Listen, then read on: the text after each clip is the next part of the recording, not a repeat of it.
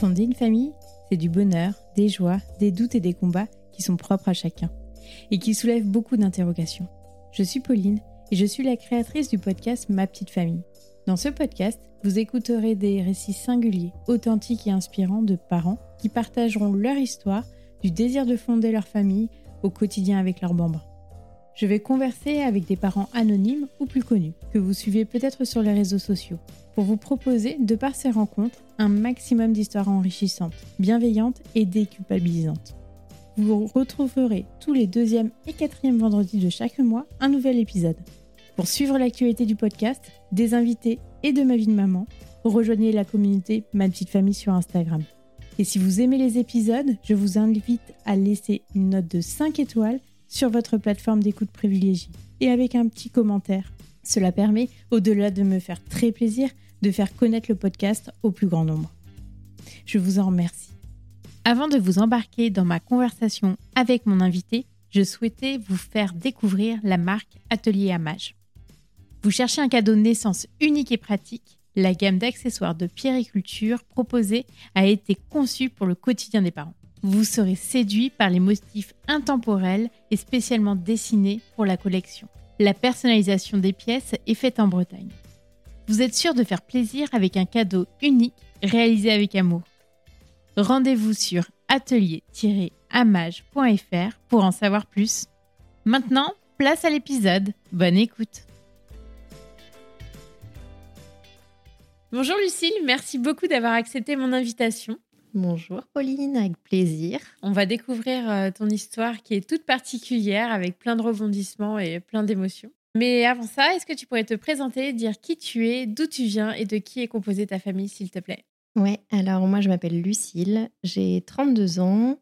Ma famille est composée euh, de Thomas, mon amoureux, en premier lieu, bien sûr, de Adèle, ma grande fille qui a 7 ans, Martin, 5 ans, et Jules, 2 ans et demi. Et je suis bretonne, je suis née à Saint-Malo et j'ai grandi à Vitré, près de Rennes. T'as toujours voulu être maman? Ouais, moi, euh, je crois vraiment que j'ai grandi avec cette idée-là. Avec du recul, ça vient vraiment de ma propre maman, qui nous a euh, vraiment beaucoup, beaucoup entourés, qui nous a consacré énormément de temps. Et surtout que j'ai entendu très longtemps dire que c'était vraiment l'épanouissement de sa vie, euh, d'être notre maman. Donc forcément, ça m'a donné vachement envie. T'as une fratrie de combien de frères et sœurs? Alors moi j'ai une fratrie atypique parce que j'ai une petite sœur qui a deux ans et demi de moins que moi, de qui je suis assez proche, euh, avec qui j'ai vécu toute mon enfance, euh, fait plein de petits trucs euh, en commun. Et puis j'ai un petit frère aussi, mais qui a une autre histoire, qui est arrivé d'Éthiopie quand j'avais 13 ans. Donc du coup une adoption qui a été assez longue, un grand parcours pour notre famille, mais voilà, avec qui j'ai vécu un peu moins longtemps à la maison forcément. J'étais assez grande déjà. Quel a été le cheminement pour que tu deviennes maman? Eh bien, le cheminement, en fait, je crois que dans ma tête, c'était vraiment quelque chose qui était déjà là. Enfin, je me suis construite en me disant que l'apothéose de ma vie, ce serait ça. Et du coup, comme euh, je suis avec mon amoureux depuis assez longtemps, euh, c'est quelque chose qui est venu très vite euh, dans notre vie commune. Oui, parce que ta première Adèle, tu avais 23 ans. Ouais, je suis tombée enceinte à 23 ans. Thomas, on s'est rencontrés il y a très très très longtemps puisqu'on était en école maternelle et primaire ensemble. La vie est très bizarre, euh, on s'est perdu de vue parce qu'il a déménagé et puis après, euh, moi je l'ai traqué. On a une histoire atypique, euh, c'était mon amoureux en fait en maternelle et en primaire, vraiment. Et puis voilà, dans un coin de ma tête, je me suis dit que ce serait cool adulte que je le retrouve. Franchement, j'ai pas eu de, des tonnes d'histoires, j'arrivais pas à m'attacher à grand monde. Euh, mais Thomas, c'est quelqu'un qui a compté dans ma vie très tôt, en fait. Toute petite, je me souviens très bien euh, du bien-être euh, que c'était d'être avec lui. c'était vraiment mon meilleur copain dans ma classe. voilà, c'était vraiment mon amoureux. Et quand il a déménagé, c'était très difficile. Donc voilà, je l'ai gardé un petit peu par là. Et forcément, bah, voilà, mon indépendance, je vivais en coloc. Je me suis dit, ce serait cool quand même une histoire qui dure un peu, qui soit sympa. Et je vais me dire, je vais tenter quoi donc Facebook. On était euh, en contact Facebook parce qu'on a un jour d'écart. On est de la même année et euh, moi je suis née le 30 avril et née le 1er mai. Donc on se souhaitait nos anniversaires mutuellement sur les réseaux, tu vois, mais ni sans plus. Et voilà, bah, c'était une période où lui était dispo. Euh, il allait pas très bien honnêtement. Je pense que voilà, la rupture avec sa copine précédente n'était pas très, pas très joyeuse et j'en ai un peu profité. Donc voilà, je l'ai retrouvé. on s'est revus une fois sur Rennes. On était étudiants, lui en alternance et et moi, du coup, en école d'assistance sociale, et hop, euh, on ne s'est plus jamais quitté. Donc, sur Rennes, euh, vous vous êtes retrouvés ouais, sur Rennes c'est ça. Ouais, ah On a fait un resto, et puis c'était parti. Deux mois plus tard, il l'emménageait dans mon appart. Ah, on ne s'est jamais quitté. Ouais. Et au bout de combien de temps alors est venu le désir de l'enfant? Et ben moi, franchement, je dirais quasiment tout de suite, mais j'étais pas diplômée. voilà. lui était, était en BTS. On a attendu un petit peu, et puis c'était plus mon projet que le mien au tout départ, on va pas se mentir. Je l'ai quand même tanné quelques temps, et puis il a été raisonnable. On a eu du temps aussi ensemble avant, mais pas tant que ça finalement, parce qu'on s'est mis ensemble, on avait 20 ans, et, et je suis tombée enceinte à 23. Et alors, rapidement, t'es tombée Ouais, enceinte? ouais, ouais. Honnêtement, pour ça, on a eu énormément de chance. on a pris la décision fin juin ou début juillet, et en août, en vacances, Adèle s'est installée. Donc, Comment tu as vécu cette grossesse? Est-ce que tu connaissais des choses à 23 ans? Tu t'étais déjà renseignée sur comment ça allait se passer, etc. ou pas du tout? Alors en fait, moi je travaillais en crèche à l'époque. je travaillais en crèche auprès d'enfants à Rennes et c'est vrai que c'est très particulier parce que j'avais l'impression de connaître le monde des enfants. Voilà. Or, ça n'a rien à voir avec la maternité et la grossesse. Et non, tu fais bien de le préciser, l'âge c'est important. C'est vrai que bah, dans mon cas en tout cas, il n'y avait pas de, il y avait pas d'enfants autour de moi dans ma vie personnelle. Donc effectivement, je je savais changer une couche, je savais faire un biberon, je savais euh, euh, ce que pouvaient vivre les, familles, ou en tout cas euh, lors de l'accueil, mais rien à voir avec une sphère familiale. non, je suis l'aînée, moi, dans ma famille. Dans mes cousins, je suis aussi l'aînée. Donc, dans la famille de Thomas, il n'y avait pas de bébé à l'époque autour de nous non plus, donc dans les copains, aucun.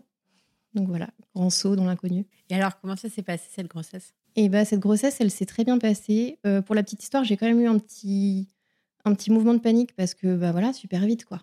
Ça avait beau être un projet, euh, là, c'était hyper concret. Ça s'est concrétisé et du coup, je tardais un peu à faire mon test. D'accord. Honnêtement, euh, je savais que j'étais enceinte parce que voilà, petite nausée, euh, retour de vacances, toujours pas de règles. Et c'est Thomas qui me disait, mais il va peut-être falloir vérifier, quoi. Juste, tu sais que tu le sais, mais bon. Et, et c'est bizarre parce que c'était vraiment mon projet, ça faisait des années que, que j'y pensais, des mois que j'en parlais avec lui. Et quand ça s'est concrétisé, bah, bizarrement, il n'y avait plus personne.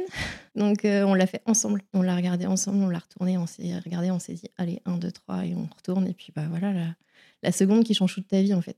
Vraiment, pour un premier bébé, c'est indescriptible. Génial. Et lui était super heureux aussi. Ouais, ouais, ouais. Bah, je pense vraiment qu'avec le recul, on, on était euh, tellement insouciants. C'est vraiment ce que je dirais maintenant, c'est que ouais, c'était la joie à l'état pur et et c'est tant mieux. C'est vrai qu'on a, eu, on a eu beaucoup de chance dans ce parcours-là, mais on savait tellement pas ce qui nous attendait non plus.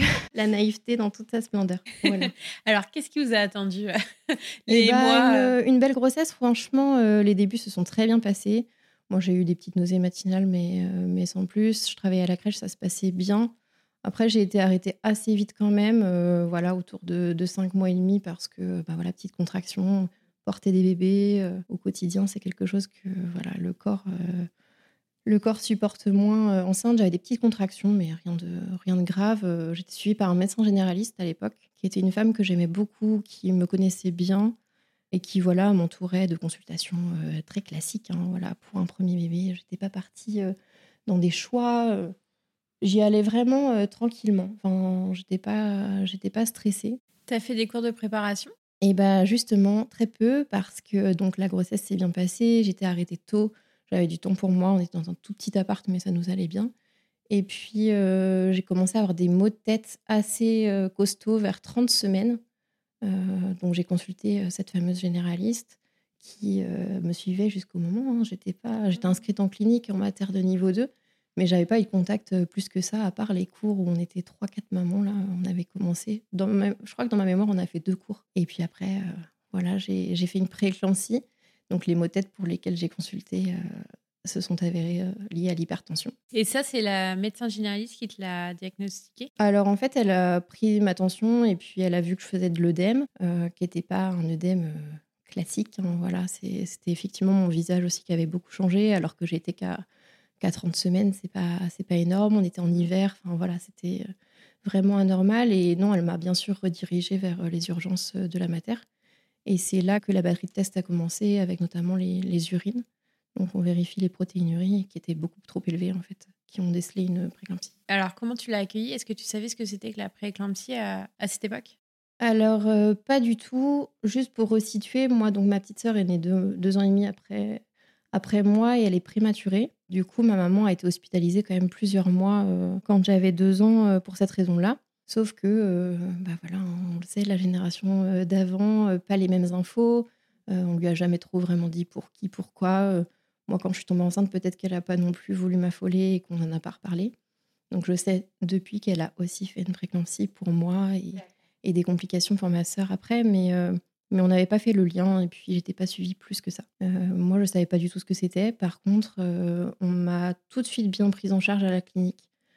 J'ai vraiment une équipe très soutenante. J'étais apaisée parce que je sais pas, encore une fois, peut-être l'insouciance. ouais, ouais. On m'a en gros dit pendant une semaine, on va faire des examens en hôpital de jour, on va continuer les prises de sang, on va continuer les analyses d'urine sur plusieurs heures, etc. Donc ça parlera peut-être à certaines femmes, le fameux bidon avec la protéinurie des 24 heures, où en gros on te demande d'analyser de tout récupérer, de faire analyser au labo, etc. Et puis euh, finalement, bah, les résultats se sont trop dégradés.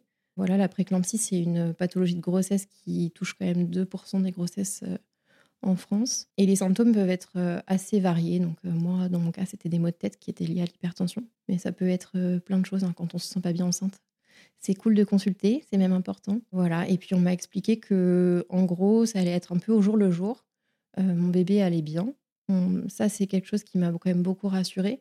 Mais on m'a expliqué que c'était mon corps qui était, euh, qui était en train de lâcher petit à petit, quoi, qu'on ferait au mieux pour évaluer, évaluer la balance euh, bénéfice-risque finalement.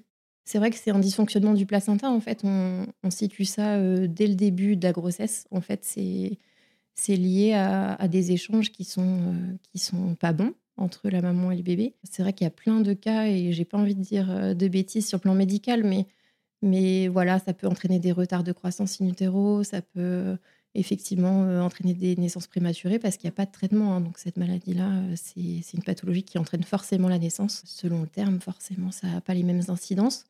Dans mon cas, euh, on m'a annoncé une hospitalisation à 31 semaines et demie. Ouais. Cette pathologie s'arrête, entre guillemets, quand le bébé sort. Ouais, alors en fait, euh, c'est même un peu plus compliqué que ça parce qu'on peut faire une préclampsie après l'accouchement. Euh, ça aussi, c'est important de savoir. Jusqu'à six semaines, euh, c'est aussi pour ça qu'on continue les prises de tension et que parfois il y a des analyses qui durent un petit peu. C'est aussi dans l'optique de vous surveiller après. Mais généralement, oui, c'est la seule, entre guillemets, solution pour protéger la vie de la maman, c'est de faire naître l'enfant. Ouais. Donc moi, on m'a annoncé une hospite pour me dire qu'on me gardait, qu'on allait me surveiller, que ça allait durer le temps que ça durerait. Et puis moi, euh, bah voilà, hein, j'ai fait mes valises euh, en une soirée, tu vois. On m'a passé un petit coup de fil et on m'a dit le lendemain, euh, bah vous rentrez à la clinique, vous ressortirez avec votre bébé. Donc forcément, à 7 mois, ça fait bizarre. Après, la joie a pris le dessus ce soir-là. Je me souviens très bien de cette soirée. Autant, honnêtement, en 7 ans, on a oublié plein de trucs. Mais, mais de cette soirée-là, je m'en souviens très bien. On avait plein de machines, on avait plein de sèche-linge parce que ma valise n'était pas du tout prête. voilà, on on n'avait pas de chambre, des choses qui n'étaient pas du tout envisagées pour tout de suite.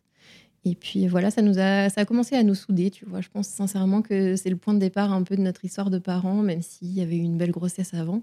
C'était vraiment l'idée de se dire, bah là aujourd'hui tout change et tout bascule et on va le faire ensemble. Donc je suis arrivée le, vendredi matin à la clinique et puis euh, une semaine après, Adèle était là. Alors que moi, dans ma tête, je partais pour des semaines d'hospice. Je me voyais vraiment euh, tenir mon bébé au chaud, euh, m'ennuyer limite. Et puis non, en fait, en une semaine, tout a basculé parce que le bilan était trop mauvais. Quoi. Donc comment ça s'est passé? Ils t'ont déclenché?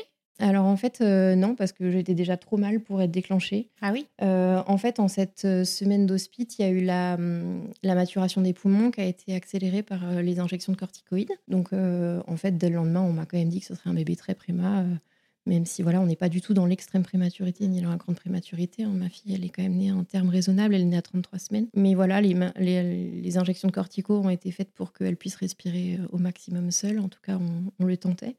Et puis on m'a dit très vite que mes bilans n'étaient pas bons et que ça, ça, sentait quand même la naissance dans les jours qui suivent. J'ai pris quasiment 10 kilos en une semaine d'hospice en mangeant que des plateaux repas. Je tiens à le signaler. Ah oui, de l'hôpital. Ouais, exactement. Exactement. On est plutôt pas mal lotis dans cette clinique, mais quand même. Euh, mais c'est pour te dire à quel point, en fait, euh, voilà, mon corps a changé, mon visage a changé. Je me souviens très bien de la sensation de ne plus pouvoir ouvrir correctement mes yeux, tu vois. Alors, c'est vrai que bon, chaque histoire est complètement différente. Hein. Il y a des histoires de préclampsie. Euh, assez opposée à la mienne, mais en gros, euh, moi, il y avait quand même un enjeu. C'est que je voulais accoucher dans cette matière de niveau 2 parce que je savais qu'il y aurait une place en chambre kangourou. Donc j'avais un peu anticipé cette histoire en me disant bah, si je peux rester là, c'est quand même cool d'éviter un transfert en, matière de niveau 3 où malheureusement, bah, en général, l'hospitalisation en, néonate, elle est vraiment pas la même. quoi C'est-à-dire que la maman va a plus de chances de sortir sans son bébé, de revenir dans le service le voir, etc. Et moi, ça, c'est quelque chose que je voulais à tout prix éviter. Donc, j'avais un peu discuté avec les médecins qui m'avaient dit, bah, en gros, nous, on prend normalement qu'à partir de 34 semaines, ce serait bien de tenir. Et tu vois, je pense que c'est le début un peu de ma vraie maternité avec Adèle, c'est que je me suis dit, mais accroche-toi encore une semaine, c'est rien. Enfin, mmh Et je voyais mon corps, mais complètement difforme. Tu vois, mon, mon chéri allait à la pharmacie quasiment tous les deux jours pour changer de taille de bas de contention. Donc ça, c'est assez dingue, tu vois. La nana, je pense qu'elle s'est demandé ce qu'il faisait des bas parce que... Et il revenait avec la taille au-dessus tous les deux jours et il me les remettait. Enfin, c'était du grand délire. Et quand je vois des photos maintenant, je me dis, mais en fait, j'ai poussé au bout du bout du bout, tu vois. Et effectivement, c'était une césarienne, du coup, qui a été euh, annoncée le matin pour euh, le début d'après-midi. Ah, 33 33 plus 2. Donc, on n'a pas eu le temps de faire la troisième écho, tu vois. Euh, euh, on l'a faite bien sûr euh, la veille pour, euh, pour estimer son poids. Et, puis voilà, tout au long du, séjour, de toute façon, il y a eu des monitos jour et nuit, prise de tension jour et nuit. Donc on me réveillait. En grossesse pato, on me réveillait quasiment toutes les deux heures pour prendre ma tension, pour refaire des monitos. Avec du recul, j'étais vachement surveillée, mais je me rendais pas trop compte. Et surtout, j'avais pas du tout mesuré le risque pour moi, quoi. Pour moi, je gonflais, mon bébé allait naître plus vite. Mais à la fois, j'allais devenir maman. Et pour revenir au tout début du podcast, voilà, j'avais attendu ça des années. C'était vraiment le truc de ma vie et ça allait forcément être super chouette, super bien. Maintenant, je me dis, t'es complètement folle, ma fille. Enfin, tu pouvais vraiment vivre ça de manière plus dramatique et non. Voilà. Donc on a. Mais les médecins t'avaient quand même euh, prévenu ou tu l'as pas entendu Alors le risque vital pour moi, je l'ai pas entendu avant qu'elle naisse. Le mot préclampsie, il avait été, euh, il avait été posé. Maintenant, voilà, dans ma tête, j'étais dans un service, on prenait soin de moi, on allait gérer. J'avais eu très peur de la voix basse enceinte parce que voilà, je suis née par césarienne. Euh, dans ma famille, tout le monde est né par césarienne. Je ne sais pas si c'est le hasard ou pas, mais voilà, c'était un peu ma norme. J'avais pas d'accouchement de voix basse autour de moi en termes de récit, etc. Et puis, il faut quand même dire quelque chose, c'est que en 2016, euh, les réseaux sociaux, c'était pas du tout ce que c'est maintenant. Euh, les podcasts comme le tien n'existaient pas. Donc, en fait, voilà, moi, j'y allais vraiment dans le flou. J'entendais voilà, que l'histoire de ma mère, euh, potentiellement, qui avait été des césariennes. Et puis c'était comme ça, en fait, c'était tout. Donc quand on m'a dit césarienne pour cet après-midi parce que le bilan est trop mauvais, bah allez hop, c'est parti. Thomas mange son sandwich et, on y va, quoi. Voilà, de toute façon, je pouvais quasiment plus ouvrir les yeux. C'était du grand délire. Et comment tu l'as vécu, cette césarienne, alors? Eh bah écoute, très bien. Parce que, euh, voilà, je pense que la joie de rencontrer mon bébé a pris le dessus. C'est vraiment euh, le cas de le dire moi, j'étais, j'étais sûre qu'elle allait bien. Donc, euh, voilà, je me suis dit, on, se lance. Ça clôt aussi un peu cette histoire de, gonflement, de trucs, parce que j'avais des maux de tête, j'avais des fourmis dans les yeux. Enfin, j'étais quand même euh, hyper douloureuse hein, depuis déjà plusieurs jours. Et je pense que, de toute façon, je savais qu'il fallait que ça se passe comme ça. Donc, euh, on est descendu au bloc et, Thomas a pu être présent. Donc, forcément, génial. Voilà, ouais, ouais. Franchement, la sensation très bizarre hein, d'une première césarienne. On ne sait pas à quoi s'attendre, mais pas de douleur Vraiment juste la sensation, euh, voilà, quand on nous sort notre bébé, c'est quand même quelque chose.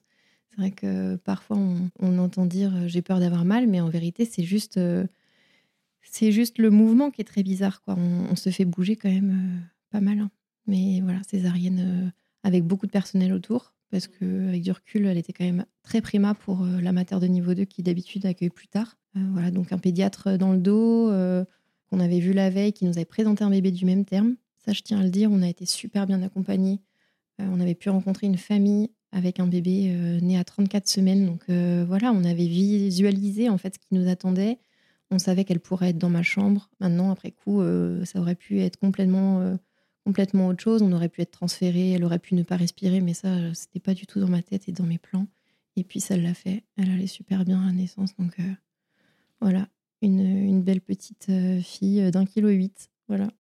Elle était euh, voilà tout ce que j'imaginais, euh, toute petite, euh, avec des yeux rikiki, mais, mais tu vois, elle avait des, des petits bonnets de la taille d'un bonnet corolle, quoi, en gros. Et puis on nous a vraiment coucouné. elle a fait du pot à pot avec son papa quasiment tout de suite.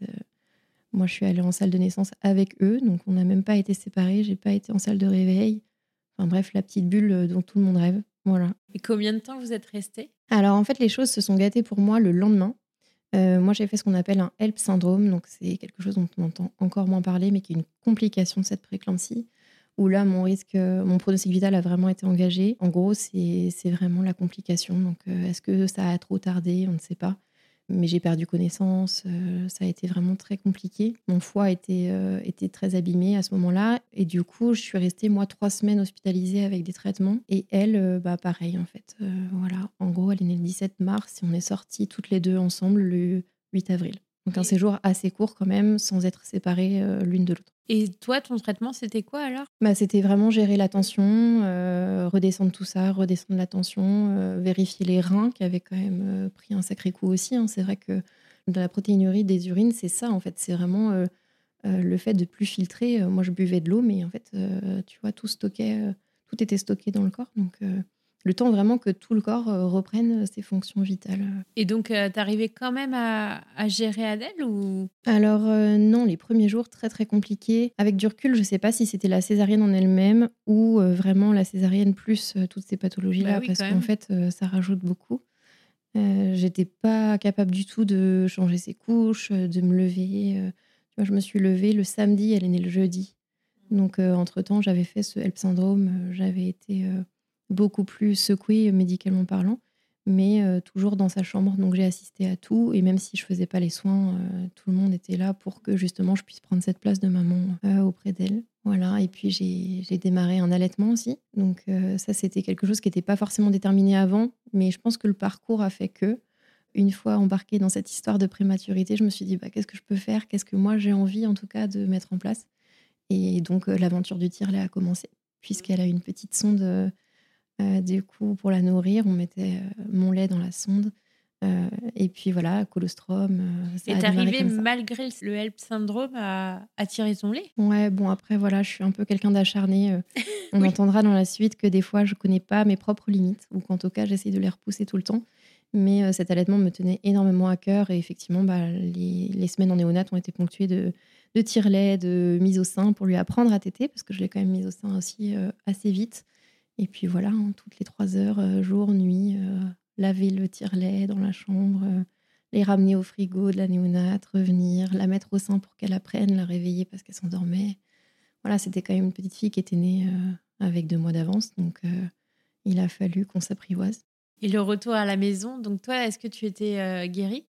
Eh bien oui, euh, j'ai eu des consultations avec des spécialistes pour vérifier euh, voilà, euh, la circulation sanguine, avec un, un médecin aussi euh, niveau cardiaque, euh, niveau euh, pulmonaire. On a fait plusieurs examens, mais les choses sont rentrées dans l'ordre dans mon cas. Ça c'est pareil, c'est pas une généralité. hein. Il y a des femmes qui ont un traitement longtemps pour l'hypertension notamment. Moi, la mienne s'est stabilisée assez vite. Et puis, bah voilà, la grande aventure a vraiment commencé au retour à la maison, puisqu'on était dans un tout petit appart et pour la petite histoire, on, était en construction de maison. Donc, moi, j'avais assez délaissé et on a emménagé bah, quelques mois plus tard. Voilà. Donc là, tu avais ta famille. Ouais, ouais, j'avais ma famille, on était trois, on était lancés. Après, les débuts ont été très compliqués. En fait, euh, moi, j'ai vécu une petite parenthèse euh, à la clinique, même si c'était compliqué. Je mesure maintenant l'implication des puéricultrices auprès de nous, euh, tu vois, pour l'allaitement, pour tout ça. Dès que j'avais une question, une douleur, on a été très accompagnés.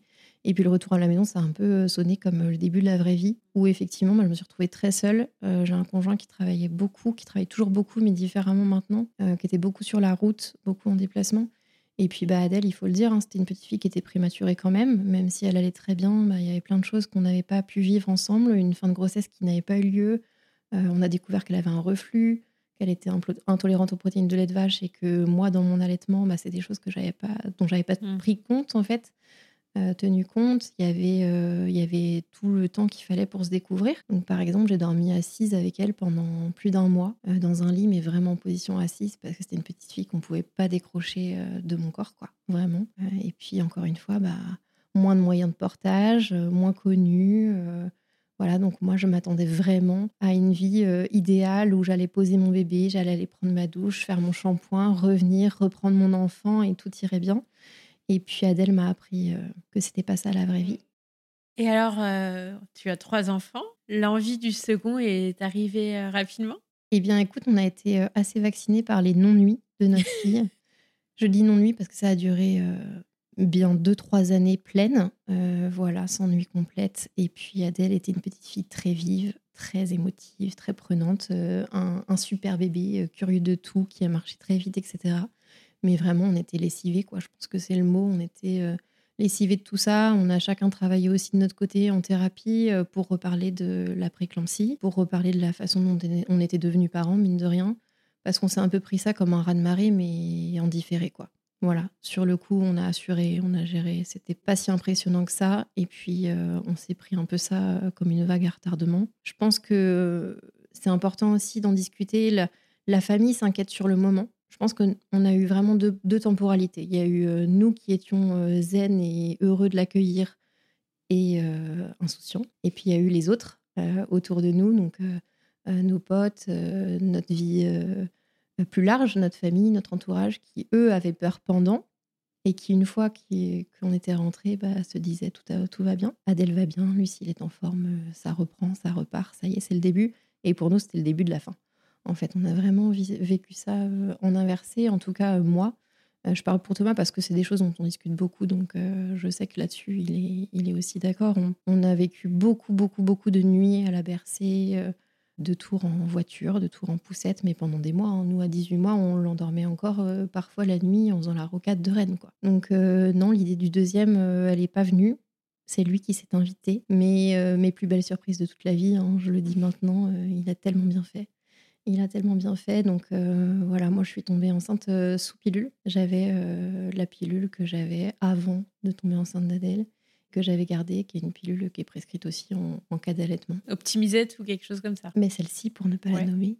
Euh, après, je pense sincèrement que vu mon parcours, je suis quelqu'un quand même qui tombe enceinte très facilement. Il se peut aussi que, voilà, fatiguée, euh, je suis sûre de ne jamais l'avoir oublié parce que c'était quelque chose qui était très important pour moi à ce moment-là. Je dormais tellement pas la nuit, euh, j'avais repris le boulot à la crèche, c'était quelque chose qui repartait un peu. Donc, c'était vraiment pas un projet concret, mais voilà, on sait aussi que ces pilules-là, bah, il faut les prendre à heure très fixe. Donc, ça, par contre, c'est fort probable qu'il y ait eu un décalage là-dessus et que ce soit la source de l'arrivée de Martin. Et comment tu l'as appris? Eh bien, écoute, très bizarrement, parce que pareil, hein, euh, avec cette contraception-là, pas de règles régulières du tout, très peu de saignements, voire pas. Donc, euh, bah, pas d'affolement, tout va bien. Et puis, en fait, euh, une semaine avant de partir en vacances, voilà, vacances d'été, on programme tout. Et puis, vraiment nauséeuse, quoi. Enfin, c'est très bizarre de travailler en crèche avec des enfants et d'avoir envie d'aller vomir quand même très régulièrement. Donc, bah, voilà, ça fait tilt. Et puis, c'était pas du tout, du tout, du tout prévu. Donc forcément, euh, première alerte euh, prééclampsie. Première alerte, euh, il faut absolument que j'ai un gynéco qui connaisse le dossier. Et puis en fait, quand j'ai appelé la mater, ils m'ont dit non mais ne cherchez personne d'autre, vous revenez et c'est la même personne qui vous suit de A à Z, comme on vous a suivi sur la fin pour Adèle. Donc c'est retombé, on a mis un petit peu de temps à, le digérer. mais il n'y a pas eu de sujet. Par contre, c'était oui, voilà, voilà, c'était c'était évident que, que ce deuxième allait, euh, aller compléter la famille. Oui, parce que de toute façon, dans ta tête, tu voulais une famille. Euh, ouais, complètement. Avec euh, plusieurs enfants. Ouais. C'est, avec du recul, c'est quelque chose qu'on aurait peut-être eu du mal à décider nous, parce qu'il y avait quand même la peur de ce qui s'était passé pour la naissance de notre première. Mais par contre, c'était pas un sujet dès lors qu'il a été là. Je suis même pas sûre qu'on ait évoqué un rendez-vous de renseignement pour une IVG ou autre. Ça n'a jamais été un sujet tous les deux. Les gynécos t'avaient dit euh, pour une prochaine grossesse, il faudra faire attention. Euh. Ouais, alors euh, très sincèrement, on a eu même des sons de cloche beaucoup plus radicaux. On m'avait dit que c'était quand même pas très conseillé. Alors préclampsie, je pense pas, mais avec le HELP, il y avait eu des antécédents donc dans ma famille puisque on a su après que ma maman avait fait ça. C'est héréditaire? C'est un facteur a priori. Ah, ça peut, ça peut, mais ça n'est pas du tout une généralité. On peut très bien faire une préclampsie sans que sans qu'il y en ait eu dans la famille avant. En fait, euh, c'est encore des choses qui sont étudiées, mais mais il n'y a pas de lien euh, réel acté. Après, moi, c'est quand même euh, gros. Je trouve que ma maman l'ait fait et moi aussi, donc c'est à prendre en compte. Mais en l'occurrence, moi, on m'a prescrit de l'aspégique là pour l'aspégique nourrisson pour la grossesse de Martin. Voilà, pour fluidifier un peu les échanges et pour être sûr en tout cas, pour être sûr, non, parce que encore une fois, il n'y a pas de, a pas de règle. Mais moi, je n'ai pas récidivé. J'ai vécu une deuxième grossesse sans préclampsie. Et donc, ça s'est bien passé toute la grossesse. Est-ce que là, euh, tu t'es, as fait aussi des cours de prépa Tu t'es préparé Alors, on a fait différemment. Euh oui, on a fait différemment. Alors, on avait une petite fille qui, euh, voilà, on n'était pas scolarisée. on avait deux vies bien prenantes. Moi, j'avais quand même pris plusieurs mois de congé parental pour Adèle. Donc, j'avais très peu eu de vie active entre la grossesse d'Adèle et celle de Martin finalement. C'est aussi ça qui a été difficile au début, c'est que j'étais repartie dans un élan un peu pro, je recommençais à sortir avec mes copines. j'avais un petit peu plus de temps, en tout cas je, pensais en avoir et puis, euh, et puis voilà, la surprise est arrivée. Mais c'est vrai que Ça a, été, ça a été une belle grossesse parce que différente. On a voulu faire de l'autonomie. Donc, on s'était dit, ça, ça va être notre créneau dans la semaine, dans l'agenda pour ce deuxième bébé qu'on va accueillir. On avait à cœur de pas stresser. moi, j'avoue que c'est une grossesse dans laquelle je ne me suis pas super projetée en termes d'achat concret. voilà, par exemple, j'ai pas voulu savoir le sexe. alors que pour Adèle, on était au courant que c'était une petite fille. Thomas a voulu savoir, lui, à l'inverse, donc il a su et pas moi. Et il a réussi à tenir Ouais, ouais, ouais. Là, on s'est écouté vraiment. Je crois que lui avait vraiment besoin de se projeter. C'était déjà un bébé surprise. Euh, il y avait la peur de me perdre à nouveau. Il y avait quand même euh, plein de choses qui se jouaient pour lui. Et donc, il a su que c'était un petit garçon, mais, euh, mais voilà, ça n'a jamais été, été dit. Et moi, à l'inverse, c'était tout le contraire je me laissais aller dans le flou. Euh, par contre, tu vois, j'ai pas acheté, j'ai pas forcément trop cogité sur ce bébé, j'ai pas projeté plein de choses, mais j'étais assez confiante et puis encore une fois super bien entourée. En fait, là, la clinique euh, nous a quand même pas mal, euh, pas mal suivi, donc c'était assez entourant, assez, assez chouette. Autonomie plus suivi à la, à la. Voilà. Et l'accouchement, comment ça s'est passé? Est-ce que lui est venu prématurément ou pas? Eh bien non, euh, Martin, il est né à 38 semaines, donc euh, trois semaines d'avance, mais, mais quelque chose de très correct. La petite histoire, c'est que Martin, il a aussi eu une arrivée un peu chaotique. Euh, il ne bougeait plus dans mon ventre. On avait quand même en tête un déclenchement. Alors avec le recul, je pense que les médecins avaient quand même un petit peu peur d'une récidive, même tard dans la grossesse, parce que ça peut arriver à, à n'importe quel terme, il faut le redire. Et ma gynéco m'avait dit bah, on, va, on va quand même checker sur la fin et, aviser si la tension monte, monte pas. Et puis finalement, et eh ben, écoute, euh, non, rien de tout ça, mais par contre, quasiment une journée entière sans le sentir bouger. Donc euh, là, petit vent de panique. Euh, j'ai pris ma valise toute seule, je suis partie à la mater. Et là, l'écho a confirmé qu'il y avait très peu de mouvement, plus beaucoup de liquide non plus, et là, déclenchement pour le coup. Et là, tu t'es écoutée encore une fois Ouais, là, j'ai senti qu'il fallait y aller. Je suis pas quelqu'un alors, je suis assez angoissée dans la vie. Hein. Je suis quelqu'un qui aime bien maîtriser les choses. Mais enceinte, bizarrement, pas du tout. Je ne sais pas pourquoi. Enceinte, c'était quelque chose d'assez euh, fluide. J'ai adoré être enceinte les trois fois. Euh, j'ai vraiment aimé euh, cette période-là de ma vie où je me suis sentie bien, chouette et, ça se passait de la façon dont ça se passerait en fait. Voilà, il y avait vraiment une espèce de, de petite fatalité. En gros, c'est écrit comme ça il bouge plus, je vais à la mater et on va faire ce qu'il faut. Et en l'occurrence, oui, puisqu'on m'a dit bah, on vous garde, on vous déclenche. Et là, tu étais prête parce que, donc, comme tu disais, euh, autour de toi, et tu l'avais vécu, c'était que des césariennes. Et là, tu étais prête à faire une voix basse? Alors, ce déclenchement-là, euh, je l'avais un peu projeté puisque ma gynéco m'avait quand même parlé d'une voix basse. Hein, pour un deuxième, elle m'avait dit, bah, première César de moins de deux ans, mais on va tenter une voix basse, ce serait quand même chouette. Et puis, euh, bah, j'entendais un peu plus parler d'accouchement. Il y avait quand même deux ans qui étaient passés. Et puis, je pense que je me sentais prête. Je m'étais dit, bah, si tu as vécu une césarienne à 33 semaines, tu vas pouvoir accoucher par voix basse. Il n'y a pas de raison même s'il y avait de l'appréhension, puisque c'était pas ma, ma, norme en fait. Quand on a vécu quelque mm. chose, on, s'y raccroche un peu. Dans mon cas, c'était ça. ce que je connaissais, c'était la César, et ça a fini en César. Mais j'ai eu un ah déclenchement. Ouais. J'ai eu donc un déclenchement par ballonnet, qui est une technique qui est utilisée euh, pour être un peu moins, comment dire, rapide que euh, du coup euh, la perf. Puisque ma césarienne datait de moins de deux ans avec Adèle. Donc c'est quelque chose de plus mécanique. Hein. C'est clairement un petit ballon qu'on vous insère et qu'on gonfle on laisse quelques heures, donc une nuit, puis on vous dit en rigolant, bah, dormez bien parce que demain c'est l'accouchement. On a le bébé, la tête du bébé, le ballonnet gonflé. Autant dire qu'on dort pas hyper bien. Mais ça a eu le mérite de faire bouger le col, du coup, euh, mécaniquement. Et là, on a pu euh, mettre la perf et déclencher euh, vraiment l'accouchement. Voilà. Et pourquoi euh, césarienne alors? Et bah César parce que à 6-7, euh, ouais, euh, gros gros truc qui n'arrive jamais. voilà, on a vérifié, on a vérifié mes contractions en interne avec une sonde et il y a eu un retour de sang, le truc qui n'arrive pas et du coup potentiellement hémorragie, mais en fait non, c'était juste le placenta était touché. Donc le truc de film, encore une fois. Donc, euh, bah, départ, là, euh, là c'était euh, code orange ou rouge. Hein, je ne sais même pas exactement, mais en tout cas, en, 10 minutes, il était là. Ah oui. Donc, voilà. Sûrement code rouge alors. Bon, après, Thomas a été habillé et est venu avec moi. Donc, je me dis que sur le coup, peut-être qu'il craignait pas trop, trop non plus, mais on n'a pas trop eu le temps de dire ouf. Hmm. Et à la fois, il y a une espèce de, de soulagement de me dire bah, j'ai connu les contractions, j'ai eu mal aujourd'hui, j'ai eu la péri, j'ai vécu ce que c'était l'attente un peu, où tu discutes avec ton, avec ton chéri, euh, tout le monde sait que c'est pour aujourd'hui, c'est cool en fait. Euh, c'est une journée d'accouchement comme j'avais jamais connu. Et puis finalement, bah, la César, c'est ce que je connais. Je vais avoir mon bébé dans 10 minutes, 15 minutes grand max. moi, je connaissais pas le sexe, donc il y avait aussi cette excitation-là. Et puis voilà, on m'a posé mon, garçon qui faisait lui 3 kg 9. Donc euh, autant te dire que j'avais l'impression d'avoir un sumo sur moi. Euh, d'ailleurs, j'ai eu beaucoup de mal à, le tenir parce que voilà, quand on part en césarienne, on se reprend une bonne dose quand même euh, d'anesthésie hein, qui était qui était pas celle du déclenchement. Donc voilà, j'étais pas, je faisais pas la maline pour le tenir, mais ravie quoi, un petit garçon en pleine santé. C'était chouette, c'était un super accouchement. Et après, euh, tu es remontée en chambre. Comment tu t'es sentie par rapport à, celui d'Adèle? Alors, euh, sentie bizarrement euh, la même. Ah Dans le sens où bah, il allait très bien, mais ma fille aussi allait bien. C'était une toute petite crevette. C'était compliqué dans la fatigue, dans la mise en place de l'allaitement, etc.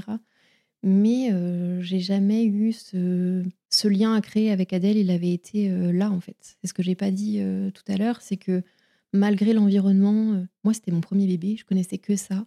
Il n'y a pas eu de mal à, mettre en place quelque chose. J'étais juste épuisée, exténuée. Euh, mais, mais en fait, mon deuxième bébé, je l'ai accueilli euh, vraiment avec joie, comme le premier, en fait, tout simplement. C'était juste plus simple, voilà, mmh. plus la norme. C'est ce que j'ai ressenti vraiment. Et tu as pu te lever plus vite cette fois-ci Eh bien. Et t'as pas eu de complications pour toi, en tout cas? Oui, non, non, pas de complications. Martin, c'était un bébé qui, qui t'était, qui dormait. Euh, c'était euh, quand même beaucoup plus fluide. Bon, il a aussi eu un reflux en RGO euh, les mois qui ont suivi. Et puis, bah, en âge, il était quand même pas très très loin de sa sœur. Hein. Ils sont nés tous les deux en mars. Mais voilà, un bébé qu'on peut quand même poser un peu plus. un séjour de mater normal, sans, sans tire-lait par exemple, ce qui change quand même la donne. voilà, des très beaux moments. Et puis avec sa sœur, évidemment, parce que elle, elle a été géniale dès le jour 1 mmh. avec lui. C'était encore le cas. Comment ça s'est euh, passé ces premières années, euh, tous les quatre? Eh bah, écoute, très sportif. Je résumerais ça comme ça. la grande joie et le sport. Voilà. Euh, moi, je m'étais arrêtée. J'avais pris la décision de m'arrêter. Adèle était en toute petite section les quelques mois qui ont, qui ont suivi l'arrivée de Martin. Donc, vraiment, comme mon chéri n'était pas là souvent, j'ai quand même endossé pas mal de casquettes ces années-là. Et en fait, euh, bah, deuxième, euh, deuxième retour de vague, hein, comme euh, la mmh. première fois, mais avec beaucoup de décalage. Tu vois, moi, le, gouffre, ça a été quand il a eu 18 mois à peu près. Elle, 3 ans et demi. Et puis bah, là où ils étaient en demande tout le temps, mais dans des rythmes pas forcément correspondants. Donc l'un mangeait un truc, l'autre mangeait pas la même chose, faisait des siestes mais pas à la même heure, n'avait pas le même rituel de coucher. Et puis avec du recul, je me dis que là, je me suis mise une pression monstre. Autant j'étais pas stressée enceinte, autant en tant que jeune maman, je voulais assurer. Je travaillais euh, en crèche avant, donc il n'y avait pas de raison qu'en congé parental, je sois débordée avec deux enfants. C'était pas logique, en fait, ça collait pas avec euh, mon histoire parfaite, euh, tu vois, que je m'étais faite de, la maternité. C'était pas logique, ça, voilà, je pouvais pas échouer là-dedans, tu vois, c'était pas possible. Donc forcément, bah, petit pot maison, allaitement à gogo, alors que forcément, je lisais l'histoire avec une, euh, j'avais l'autre au sein, ils avaient tous les deux eu un reflux, tous les deux pas de nuit complète. Adèle, euh, à trois ans, elle faisait toujours pas euh, de nuit complète. Donc, moi, maintenant, je regarde, je regarde les images de cette période-là avec un à moitié dans le cododo, l'autre la tête sur moi. C'était vraiment un sketch quand j'y pense. Et là, ça a été vraiment les, les, plus durs mois de ma vie, vraiment, où j'ai vraiment fait une dépression, c'est le cas de le dire diagnostiqué un petit peu en retard. Je suis très abonnée au, au fait de vivre les choses intensément, de les gérer sur le moment, sans les réaliser ou en tout cas sans les nommer. Et puis à me reprendre des bâtons deux, trois, mmh. six mois plus tard. Je suis la grande spécialiste de ça. Voilà. Et ces dépressions du postpartum ou? Ouais, je pense. Après, honnêtement, c'était un gros tout. Mmh. Et nommer, nommer cette histoire, c'était compliqué. Moi, j'ai consulté un médecin généraliste à cette époque-là qui me connaissait bien, qui connaissait mes enfants, qui me voyait complètement surmenée. Lui, je pense qu'il s'est dit un peu burn-out parental, tu vois. J'étais quand même euh, non-stop avec eux. Euh, il n'y avait, euh, y avait pas forcément de relais, j'avais pas pris de halte garderie ou autre. Et puis, bah, en fait, c'était du jour et de la nuit. Hein. Il y, a des, y a des nuits que j'ai passées dans la salle de jeu avec mes enfants, quoi. à faire des tours de cubes il n'y avait plus du tout de répit, euh, que ce soit des siestes, que ce soit des nuits. Il n'y avait, y avait rien. C'était 24, 24. Et c'est là où je me suis dit, ça, c'est pas une vie, c'est pas ma vie, c'est pas ce que je veux. Donc euh, voilà, on a, on a repris les choses euh, par le corps. Et puis on en a parlé surtout. C'est, je pense que les, les, premières fois où on a, on a vraiment réalisé que c'était trop et que ce fameux village dont on parle, et eh bah, il n'était pas là. Voilà. Et comment t'as fait pour t'en sortir? Eh bien, ce que j'ai fait, c'est que on a beaucoup beaucoup discuté avec Thomas et que c'est surtout lui qui a fait en sorte que je m'en sorte. c'est de le dire. on a changé des choses, que ce soit professionnellement.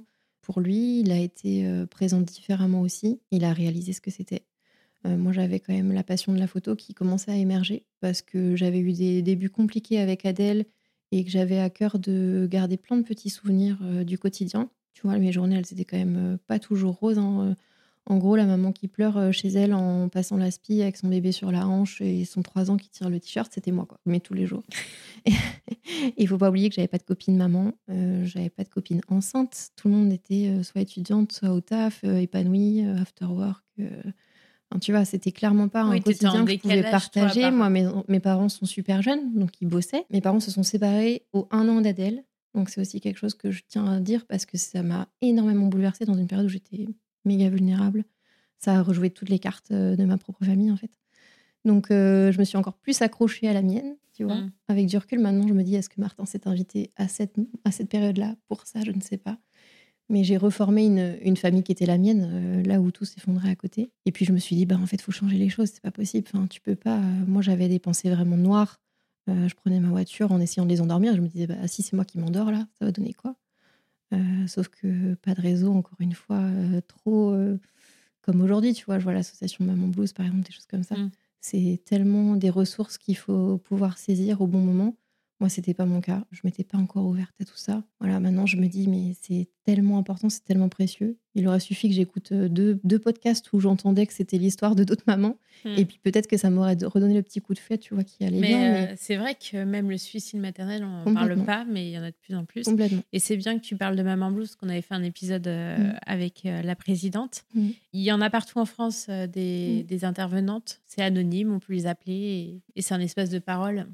Merci d'en parler. Ouais, moi, ce qui m'a vraiment aidé, tu me demandais, c'est de mettre les choses euh, concrètes sur la table, de me dire, bah, là, qu'est-ce que tu veux plus vivre? Qu'est-ce que tu veux vivre? Est-ce que tu veux retrouver du temps à l'extérieur? Est-ce que tu veux une relation plus apaisée avec tes enfants? Parce qu'il y a aussi ça. Maintenant, je compare à ce que je vis aujourd'hui avec eux. Ça n'a rien à voir parce qu'il me manque, parce que je fais des choses à l'extérieur, parce que euh, j'ai un métier qui me comble, parce que euh, eux me racontent des choses de leur journée. On a recréé un, une dynamique complètement différente. En fait, euh, là, j'étais, trop dedans. J'étais à 200% euh, que mère aussi. Il y a aussi ça. Moi, je suis très fusionnelle avec, Thomas. Et forcément, bah, quand tu as deux enfants qui dorment pas, tu as moins d'espace pour ton couple. Il y a plein de choses que je nommais pas sur le moment, mais qui aujourd'hui me paraissent tellement évidentes. Quoi. On s'était pas organisé. On a juste laissé les choses venir et on s'est fait clairement submerger. Après, les nuits et la fatigue pour l'avoir vécu, euh, c'est dur. Mmh. et c'est vrai qu'il faut être très solide avec euh, son partenaire parce que parfois, des choses assez euh, qu'on ne dit pas non plus, mais on dort pas mmh. ensemble. Tout simplement. Mais tu vois, nous, on n'a jamais fait ça. C'est même l'inverse. On s'accrochait à des choses, justement. Et je pense qu'on n'a pas mis en place tout ce qu'on aurait pu mettre en place pour se simplifier la vie. Tu vois, je pense à, aux nuits avec Adèle en porte-bébé où je me disais, bah, quitte à être réveillée, autant descendre parce que lui, il va dormir, etc. Ou inversement, parce que Thomas, il a, il a passé des nuits avant le taf à la bercer. Mais quand je dis la bercer, c'est pas toute petite, quoi. Des fois, elle avait 18 mois, on la mettait en portage et, on marchait des heures. Justement, je me dis maintenant, mais ce serait maintenant. Mais on la prendrait dans notre lit, on la mettrait entre nous deux. Adèle, à l'époque, c'était pas du tout ça. Cododo, c'était un gros mot en 2016. Mmh. Hein. C'était non, non, fallait pas. Et puis à euh, l'époque de nos parents, ça se faisait pas trop non, plus. Hein. Je Donc, en fait, euh, cette solution-là, c'en était pas une. Moi, je me suis quand même mise pas mal de barrières là-dessus. C'est-à-dire que, bah non, en fait, euh, je l'avais gardé tellement longtemps sur moi après la néonate. J'avais, on avait tellement bavé pour l'allaiter et tout que tout ça, ça allait pas être mis aux oubliettes. Donc c'est pareil, je l'ai pas passé au biberon alors que ça m'aurait vraiment permis de, de, dormir plus. Plein de choses comme ça que je me suis un petit peu imposée. Ce serait aujourd'hui, ce serait un lâcher prise tellement différent. ouais, mais c'est avec l'expérience et le recul. Exactement, exactement. Mais ouais, on a voulu faire euh, trop bien, trop comme dans les livres. Tu sais, c'était la période où il fallait potasser tous les FIOSA avant d'être parents, quoi. Sinon, c'était pas, c'était pas, c'était pas gagné. Heureusement que maintenant on en parle et qu'on on raconte la vraie vie. Complètement, complètement. Mais du coup, une vie euh, très sportive à quatre et, euh, et à la fois très chouette parce qu'on a des enfants méga épanouis, euh, qui euh, sont très émotifs, mais qui savent le dire. Euh, on, a, on a vécu des super moments de complicité. Moi, j'ai passé beaucoup de temps avec eux. Pour le coup, peut-être trop. pour moi, en tant que maman, en tant que femme, peut-être trop, dans le sens où je me suis totalement oubliée, hein, c'est la vérité. Mais par contre, ouais, plein de petits souvenirs merveilleux que j'ai écrits dans des cahiers, dans des carnets. Parce que les journées qui étaient interminables, je me disais, mais il faut que tu te souviennes des, des, petites phrases que tu veux pouvoir leur transmettre, des petits sourires que tu veux leur montrer. Donc voilà, c'est aussi comme ça que, que les photos sont arrivées dans ma vie. Suite à ça, vous avez eu quand même l'envie ou il est venu euh, comme ça du petit troisième? Euh, Moi, j'ai eu très envie. Thomas, je pense qu'on pourrait lui poser la question aujourd'hui. Il dirait je me serais arrêtée à deux, ce serait très bien. Mais chez moi, pour être très honnête, je pense qu'il y a quand même un côté réparation. Il y a un côté euh, je peux pas m'arrêter à, ça en fait. Je peux pas m'arrêter à avoir des bébés, c'est juste épuisant. C'est pas ça la vraie vie. J'avais pas projeté ça comme ça. Je sais que ça peut se passer autrement je pense qu'au fond de moi, il y avait, euh, il y avait une espèce d'évidence qu'il fallait que, que je joue ma dernière carte pour que ça se passe bien et puis que je puisse être épanouie dans ce rôle-là. En fait, c'était pas, euh, c'était pas assez tenté. Il fallait que, il fallait que j'arrête euh, autrement. Oui, puis en plus, toi, travaillant en crèche, tu voyais que ça pouvait bien se passer avec d'autres familles. Bon, peut-être pas.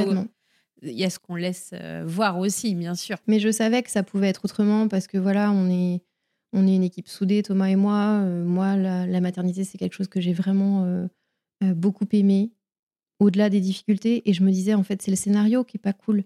C'est le scénario qui a pas été cool avec nous. Et je me disais, mais non, ça peut, ça peut se passer bien. Donc voilà, j'en ai parlé à Thomas plusieurs fois. Et puis, bah, quand même, comme la, la grossesse pour Martin n'avait pas été compliquée médicalement, que j'avais une deuxième césarienne qui s'était bien passée, je savais que j'avais le droit à une troisième césarienne. Euh, donc c'est quelque chose euh, qu'on a discuté un petit peu et puis euh, et puis j'ai eu un sursaut en fait. Moi, les grosses difficultés étant derrière moi, j'avais fait garder un petit peu plus Martin. J'avais une place occasionnelle en crèche. J'avais déjà monté ma micro-entreprise en tant que photographe et j'avais plus de temps libre à l'extérieur. J'avais fait des formations d'une semaine. Donc je dis ça parce que tu vois, c'est dans ces moments-là que Thomas aussi a, a compris euh, ce que c'était qu'une semaine à la maison non-stop, jour et nuit, encore une fois, parce qu'il m'aidait, il m'aidait, mais qu'il bossait aussi beaucoup à côté et qu'on ne voit pas tout ce qui est fait dans une journée quand on n'est pas à la maison. La partie immergée de l'iceberg, il l'a aussi euh, pleinement vécu à ce moment-là. Et puis bah, je me suis dit, il y a une vie ailleurs, on peut aussi être maman et faire autre chose, on peut aussi euh, s'écouter, on peut aussi se, se trouver du temps pour soi, du temps à deux. C'est des choses qu'on a un peu plus euh, osé. On était parti en vacances euh, au Maroc euh, enceinte de Martin. On avait laissé Adèle assez tôt à mes parents. C'est quelque chose que j'avais quand même à cœur de faire parce que clairement, on voulait juste dormir. Et là, je me suis dit, pour un troisième, bah, on va faire autrement. En fait, on, peut avoir un troisième, mais encore une fois, la jouer différemment. Et c'est ce qu'on a fait. Comment ça s'est passé? Eh bien, écoute, je, je, suis tombée enceinte un mois, un mois et demi après l'avoir décidé, entre guillemets. Très vite. Ouais, encore une fois, beaucoup de chance. Et puis, c'est un bébé de premier confinement. Tu avais un suivi comment alors? Pour euh, Jules, euh, pas de suivi, c'est-à-dire qu'en fait. Ah, même avec ce qui s'était passé en amont Alors, j'ai eu un suivi, mais c'est le confinement qui a fait qu'il n'y a pas eu grand-chose. D'accord. En fait, moi, je suis tombée enceinte du coup en avril 2020 et pas d'écho de datation. Donc là, euh, c'est la première fois où j'ai annoncé correctement, on va dire, une grossesse à Thomas parce que bah voilà, première on l'avait vu ensemble, deuxième euh, c'était euh, plus une surprise qu'autre chose. Et puis bah Jules, là par contre, j'ai fait une petite carte et, et je lui ai fait comprendre, mais pas d'inquiétude. Encore une fois, je me suis dit bah ça va aller, ça va aller. On a vécu un super confinement, ça je tiens à le dire parce qu'autant les mois d'avant avaient été hyper difficiles. Autour là, on était tous les quatre à la maison. On a eu la chance d'avoir un jardin à cette, époque-là. Euh, les enfants n'étaient pas dans des classes qui nécessitent beaucoup de travail non plus. Adèle était en moyenne section. Martin n'était pas scolarisé. Donc euh, c'était éprouvant de les occuper, mais on avait un extérieur, euh, voilà, on faisait des activités Et toi, tu étais mieux déjà dans ta tête ouais. ou non Ah ouais, j'étais vraiment beaucoup mieux. Sinon, par contre, on n'aurait pas lancé le projet de hmm. troisième bébé. Hein. Ça, c'est quelque chose qui était réglé. Et puis surtout, je l'avais identifié. Je m'étais dit, euh, si tu repars dans le même schéma, euh, ça sera compliqué pour toi. Je suis quelqu'un qui me donne beaucoup aux autres. Voilà, je suis assistante sociale de métier hein, euh, à l'origine, puis après dans la petite enfance. M'écouter, c'est pas mon fort. C'est pas quelque chose que je sais faire. Mais là, je me suis dit, bah, c'est une autre histoire, c'est une autre page. Il, faut, il faut faire autrement. Si tu veux que ça se passe bien, c'est aussi à toi de mettre les conditions. Et c'est ce que j'ai fait. J'ai fait complètement différemment pour pour Jules. Après, euh, suivi identique à Spégique Nourrisson, au cas où quand même. Mmh. Euh, même gynéco, même mater. Et puis on est reparti. Et c'est celui qui est né le plus tard, puisque c'était une César programmée à 39. Et pourquoi programmée? Et bah programmée parce que de César avant. Donc euh, voilà, le protocole faisait que quand même, ils aiment bien maîtriser les choses. Euh, c'était avant Noël, donc est-ce qu'on dira, dira pas que c'était aussi pour l'organe du service? Je ne sais pas, mais toujours est-il que ça m'allait très bien. Pour un bébé de, Noël qui t'a apporté euh, bah, un beau cadeau parce que c'était complètement différent, mais je crois que ton accouchement a été aussi euh, roncambolesque. Ouais, bah l'accouchement lui-même non, parce que donc j'ai eu une césarienne programmée qui s'est hyper bien passée. C'est quand même très bizarre de, de savoir qu'on prend ses affaires et qu'on va à la matière pour la naissance, mais que cette fois c'est décidé parce que finalement les deux autres fois c'était aussi ça. J'avais pris mes affaires à chaque fois et puis ça m'était tombé dessus, mais mais là. Euh, ouais, là t'avais euh, la date. Ouais, et puis tu vois c'était hyper chouette. Les enfants étaient hyper investis. Adèle elle avait 4 ans et demi, Martin euh, presque 3 ans. On avait on avait fait un calendrier de l'avant et puis on avait la date de l'arrivée du bébé quoi. C'est quand même fou. Enfin, ce jour-là ils ont eu un chocolat plus gros que les autres. Ils nous le redisent tous les ans que le 17 décembre le jour de la naissance de leur frère, il faut que ce soit un truc de l'avant encore mieux que les autres.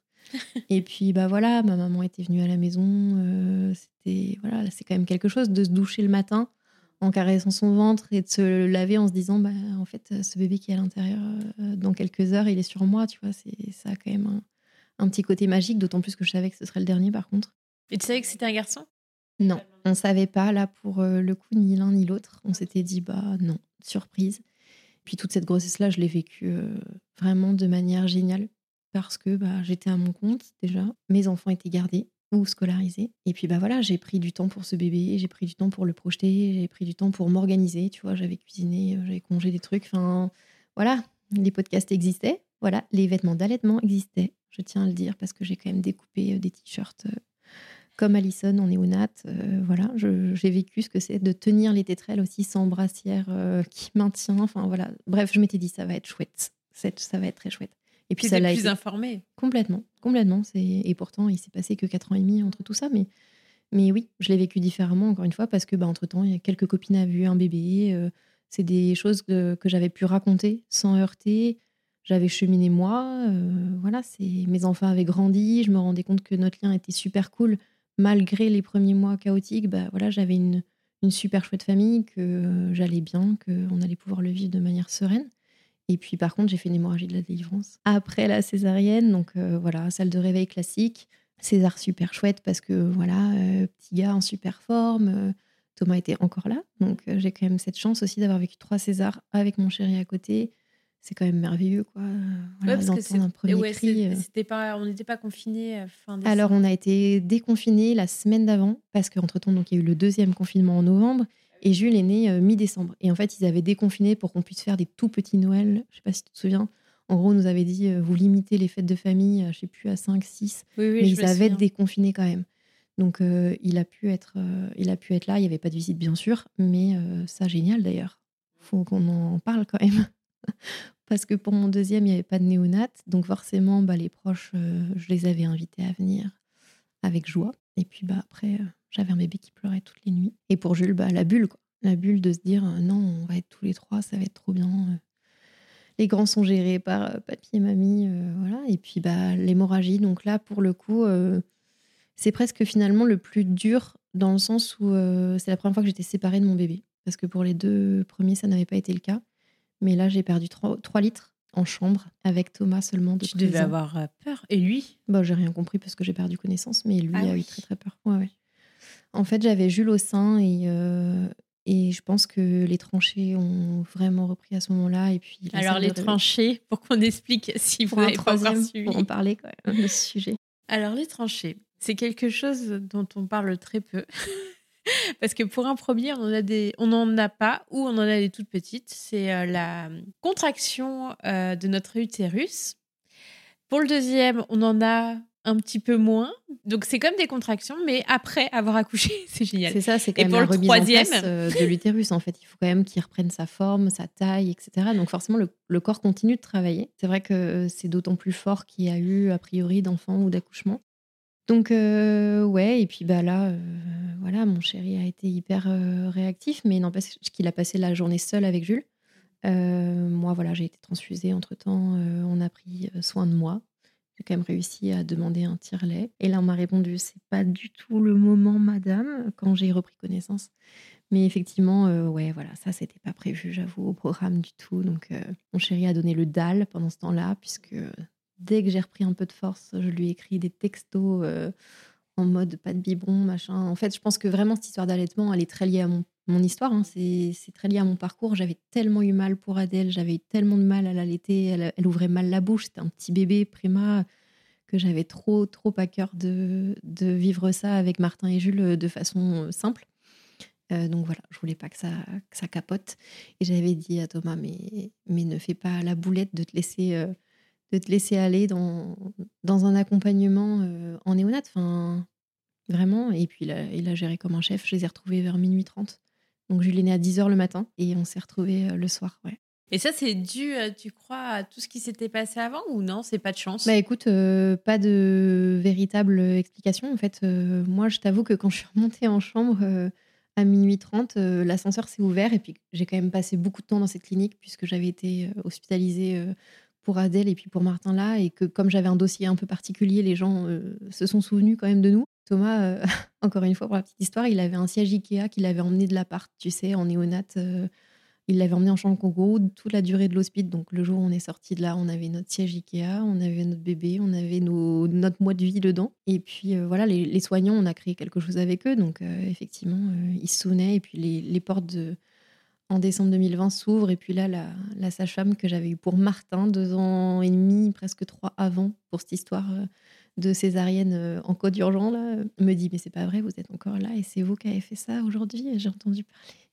Donc, euh, ouais, mais, mais par contre, j'ai récupéré puisque transfusée. Donc, euh, ça repart. Par contre, euh, ouais, je vais pas mentir, grosse frayeur. Et puis, psychologiquement, pour Thomas, ça faisait quand même euh, beaucoup. Oui. Ça commençait à faire vraiment beaucoup. Et puis, par contre, bah, super début de vie avec Jules, euh, famille de cinq. Et puis, et puis voilà, ce que j'avais espéré s'est produit, c'est-à-dire que je me suis mis moins la pression. J'ai changé de façon de faire. Thomas euh, a pu prendre euh, des congés en plus des vacances de Noël. Euh, voilà, on a, on a fait une équipe différente. On a, on a revu les choses. Puis ça s'est super bien passé. Et lui a dormi un peu plus? Oui, Jules, c'était un bébé qui était beaucoup moins en souffrance parce que pour y revenir, hein, Martin et Adèle, on s'en est rendu compte trop tard, mais ils avaient vraiment un, reflux euh, bien sévère. euh, ils avaient aussi l'intolérance tous les deux. C'est des bébés qui avaient vécu des choses émotionnellement. hein, C'est toujours pareil. Maintenant, tu vois, euh, quand je pense aux bains, aux ostéos, avec des trucs qui permettent quand même d'adoucir plein de choses, moi, j'avais sûrement intériorisé beaucoup cette histoire aussi euh, d'émotion, de traumatisme. J'en avais très peu parlé avec Adèle. Voilà, encore une fois, le bébé va bien, tout va bien, quoi. C'est-à-dire que moi, j'avais une petite fille préma qui n'a eu aucun suivi particulier, qui allait très bien. On n'est même pas allé voir un pédiatre, on est allé voir un médecin. Elle a marché à 11 mois d'âge corrigé. Elle a, été à l'école à deux ans et demi. Elle était très vive. Donc, en fait, c'était pas un sujet pour les gens. Donc, très vite, on a balayé ça et c'est comme si ça n'avait jamais existé, quoi. C'était pas un sujet. Donc, moi, euh, c'était aussi logique que je continue ma route et que je le retravaille pas. Sauf que je pense que c'est des bébés aussi qui avaient intériorisé beaucoup, beaucoup de choses. Comme j'étais en souffrance, ils allaient mal aussi.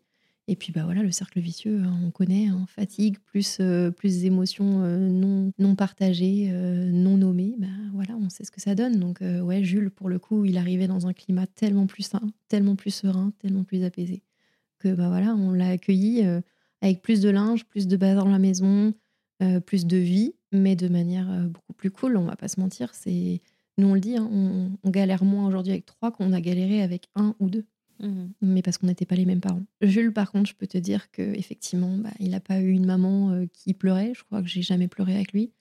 Euh, et pour autant, il a jamais mangé une purée maison. Adèle, c'était l'inverse. Elle n'a pas eu un petit pot, mais elle avait une mère en larmes un jour sur deux. Donc, euh, à choisir, tu vois, Mm. quelle est la meilleure option? Et puis, chacun, encore une fois, fait comme il veut, comme il peut, dans l'ordre qu'il veut. Mais moi, par contre, c'est quelque chose que je m'étais imposé. Je m'étais dit, tu tu t'accroches à cette famille euh, de cinq, tu veux un troisième alors que tu as galéré. Je pense sincèrement que nos proches, quand on a annoncé le troisième, c'était pas forcément euh, l'idée du siècle à leurs yeux. hein. Euh, Ils nous avaient vu tellement douillés, on, on avait des enfants qui grandissaient, on pouvait reprendre un peu notre vie. Ils se sont dit, mais vous tirez une balle dans le pied, les gars. Enfin, je l'ai ressenti un petit peu quand même. Mm. Euh, et puis la phrase très classique de bah, Vous avez déjà une fille, un garçon? Pourquoi? Enfin, Pourquoi? Pourquoi faire un troisième? Mais voilà, ça allait beaucoup plus loin que ça. Et, et on a eu raison, encore une fois, parce qu'on l'a tenté, ça l'a fait. Enfin, mais il y avait des conditions. Puis Thomas avait du télétravail, ce qu'il n'avait jamais eu. euh, pour ça, merci le Covid chez nous.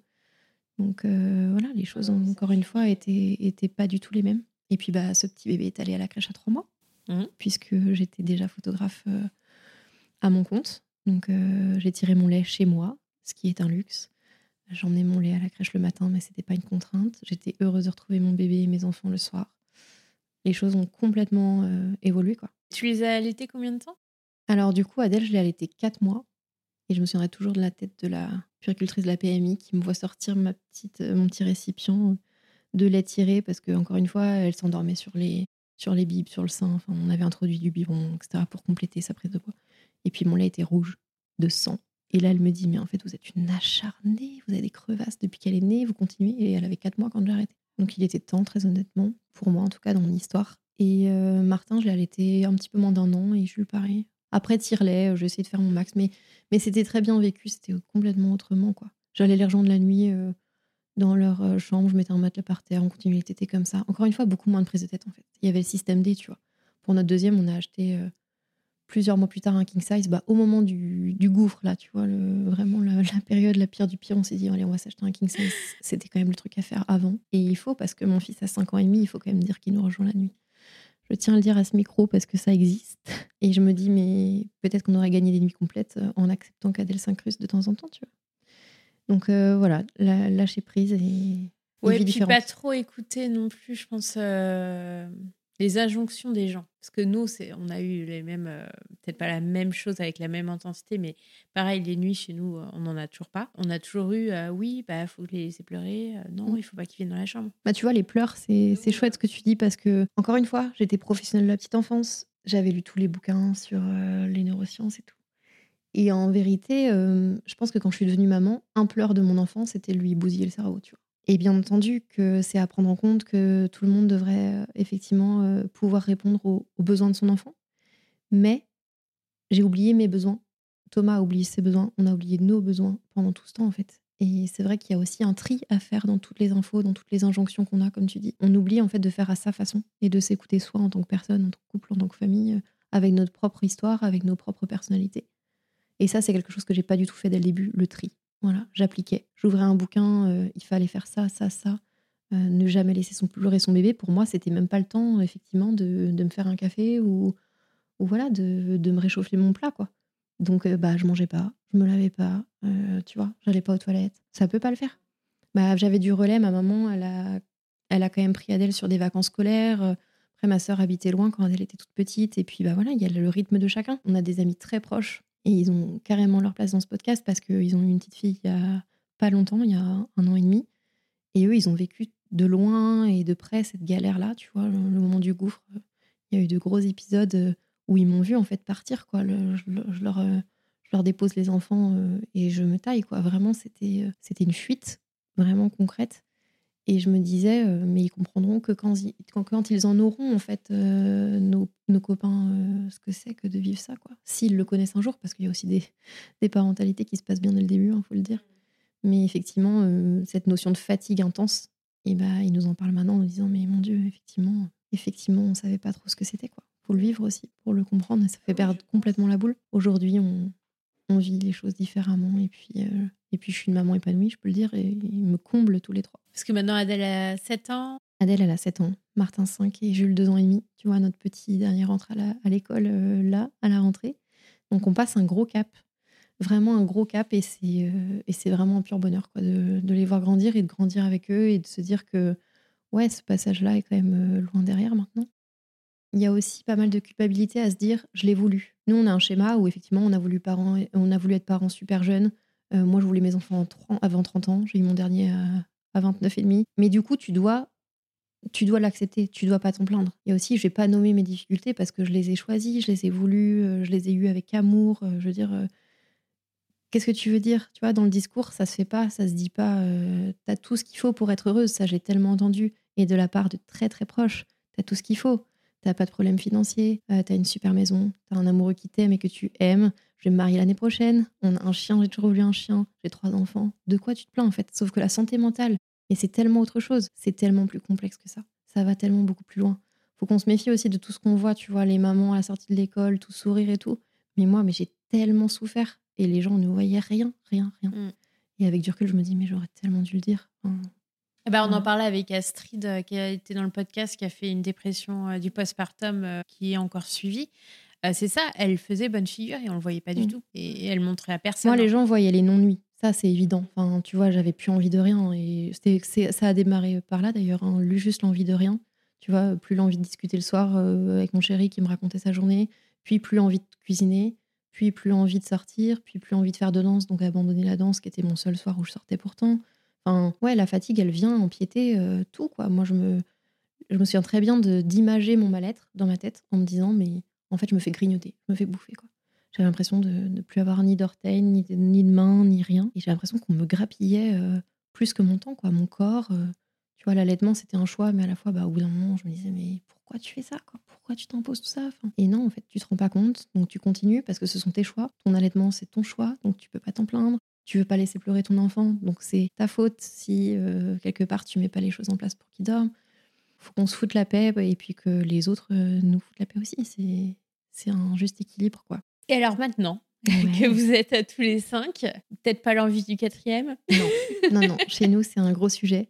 Euh, d'ailleurs, là encore, on va, on va parler d'un sujet sensible, puisque moi j'ai pris une grande décision déjà pendant la grossesse de Jules, pendant ma dernière grossesse. Autant j'étais à fond pour euh, vivre cette dernière, euh, ce dernier accouchement euh, de manière intense, en profiter et tout. Autant je savais que c'était notre dernier. Et j'ai pris une décision qui était complexe à prendre, oui et non. Mais j'ai fait une ligature des trompes, moi, quand il avait 9 mois. donc c'est quelque chose que j'ai discuté avec ma gynéco qui me connaît très bien. Et en fait, on avait pour but de le faire pendant la césarienne. Enfin, moi, j'avais cette idée en tête. Ah oui? Bah ouais, parce que quitte à être sur le billard, je m'étais dit, bon, bah, autant que ouais, mais c'est-à-dire que pendant la grossesse de Jules, tu disais c'était fini. Je suis un peu, euh, euh, je suis un peu extrême. Hein. Je suis quelqu'un de très très sensible qui va un peu trop souvent euh, au bout de mes idées. tu vois, Thomas, c'était la première preuve. Quoi. Je m'étais dit que j'allais me marier avec Thomas, donc voilà, il faut que ça se fasse. Peu importe les moyens employés. et là, c'était mon dernier bébé. Voilà. je pense très sincèrement qu'il y a eu un gros côté dirigé vers mes enfants. Parce que je me suis dit, euh, si je risque ma vie euh, à moitié tout le temps, si tomber enceinte, c'est quand même questionnant. Si, euh, même sous contraception, je suis enceinte, ça va pas le faire. Quoi. Enfin, moi, j'avais 29 ans, je me suis dit, je je veux pas vivre avec cette pression-là non plus tous les jours. Même si j'ai eu beaucoup de chance de tomber enceinte très facilement, de jamais vivre de fausse couche, j'en ai conscience aussi parce que c'est quand même un parcours qui est quand même rare. Mais voilà, je voulais pas avoir un jour recours à une IVG, je voulais pas euh, me mettre dans cette situation en fait, en sachant que je ne voulais pas d'autres enfants. Donc c'est quelque chose qu'on a discuté avec Thomas.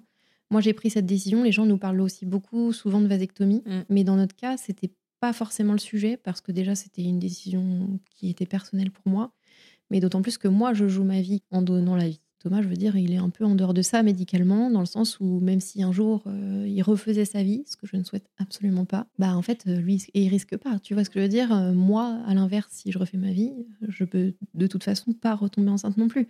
J'ai eu trois césariennes, j'ai fait une hémorragie de la délivrance, j'ai fait une prééclampsie, j'ai fait un HELP syndrome. Je pense qu'au bout d'un moment, on peut arrêter ça, quoi. Voilà. Donc c'était pas un sujet facile. c'est quelque chose que j'ai un peu fouillé toute seule au départ moi, je me suis dit, euh, quelle solution j'ai? J'ai pas envie de flipper quand je prends une pilule. J'ai pas envie de prendre un stérilet hormonal parce que ça m'avait fait un peu dégringoler, moi, sur le plan euh, santé mentale, justement. Je fais partie des gens qui ont un peu euh, sombré avec ça, tu vois, un peu à cette période, justement, floue. Hein. Donc, ça, c'est pareil, c'est pas élucidé, mais peut-être que ça a joué dans mon moral un peu bas. c'est ce que la sage-femme m'avait dit à l'époque. Donc, on l'avait retiré. Et je ne peux pas avoir de stérilet cuivre parce que je suis anémiée de manière assez chronique. J'absorbe pas du tout le, fer, même sous traitement. J'ai déjà eu des perfs euh, à gogo de fer, etc. Donc euh, voilà, c'était pas non plus un sujet, ce stérilet euh, cuivre. Donc, quelle option reste-t-il, j'ai envie de te dire? Et puis, et puis bah, je me suis dit, pourquoi pas, en fait? Ça peut clore un très beau chapitre de notre vie. moi, j'envisage pas d'autres maternités. Au moins, il y aura pas non plus cette espèce de nostalgie parce que je me connais, j'adore les bébés, j'adore être enceinte. Je l'ai vécu trois fois de manière très chouette. Euh, je voulais pas qu'un jour le sujet revienne sur la table et que ce soit soit vraiment euh, une envie de mon côté, pas de celle de Thomas, ou que ce soit un sujet entre nous. En fait, euh, je voulais pas non plus risquer ma vie avec des enfants à la maison en ayant fait ce choix délibérément, parce que moi on me l'a dit plein de fois, hein, les médecins étaient sur deux. Là, clairement, ça, c'était jouer avec le feu, ce que j'avais pas envie de faire. C'était pas dans ma tête responsable vis-à-vis de mes enfants, de mon conjoint. je pense qu'ils ont assez, euh, ils ont assez douillé avec tout ça et moi aussi. Donc voilà, c'est quelque chose que j'ai discuté avec elle. Euh, bien sûr, c'est très encadré. hein, c'est quelque chose qui est pas anodin. C'est définitif dans mon cas. C'est quelque chose qui est. euh, Parce qu'il y a des cas où c'est pas définitif? Alors il y a plusieurs méthodes. Je connais Ah, pas tout, mais tu peux te faire poser des clips qui sont euh, logiquement réopérables. Euh, moi, pas du tout. C'est une vraie ligature euh, euh, définitive que j'ai faite sous anesthésie générale. Mm, mm. Ça veut dire que tu n'as plus de règles.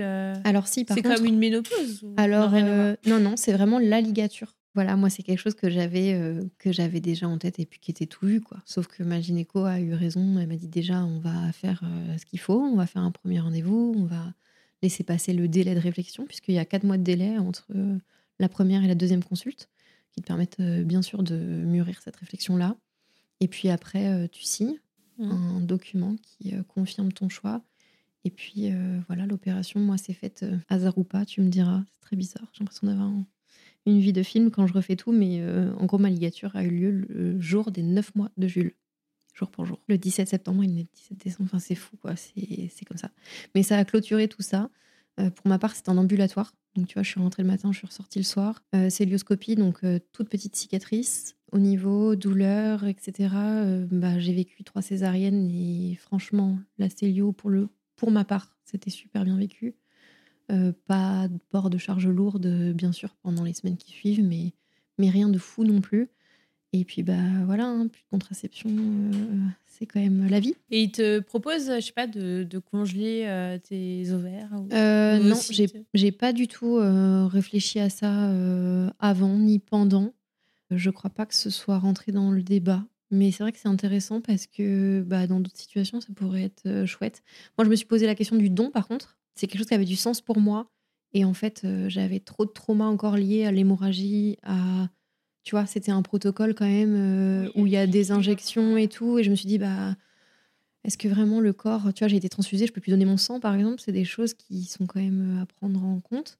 Et là, je me suis dit, est-ce que tu es vraiment euh, assez forte pour te lancer là-dedans euh, en ce moment, physiquement, etc., mentalement? Mais c'est super intéressant parce que c'est des choses qui peuvent se réfléchir euh, quand on prend ce genre de décision. Et je tiens à dire aussi que c'est des choses qui vous appartiennent. Moi, ma gynéco n'a absolument pas cherché à me dissuader ou à interroger ce choix-là. Oui, parce qu'en plus, Euh, jeune. hein. Enfin, tu l'as fait Bah, à je l'ai 30 fait, ans. je l'ai fait l'année de mes 30 ans. Après, j'ai déjà trois enfants, mais ça Oui, veut oui, rien dire. On mais peut voilà. très bien avoir envie de faire une ligature sans avoir eu d'enfant, ou au contraire le faire euh, à 35. Je sais qu'en ce moment, il y a plein de filles qui se posent la question euh, autour de 36, 37, 38, qui sont sûres de leur choix, mais on leur dit bah non, vous êtes encore jeune.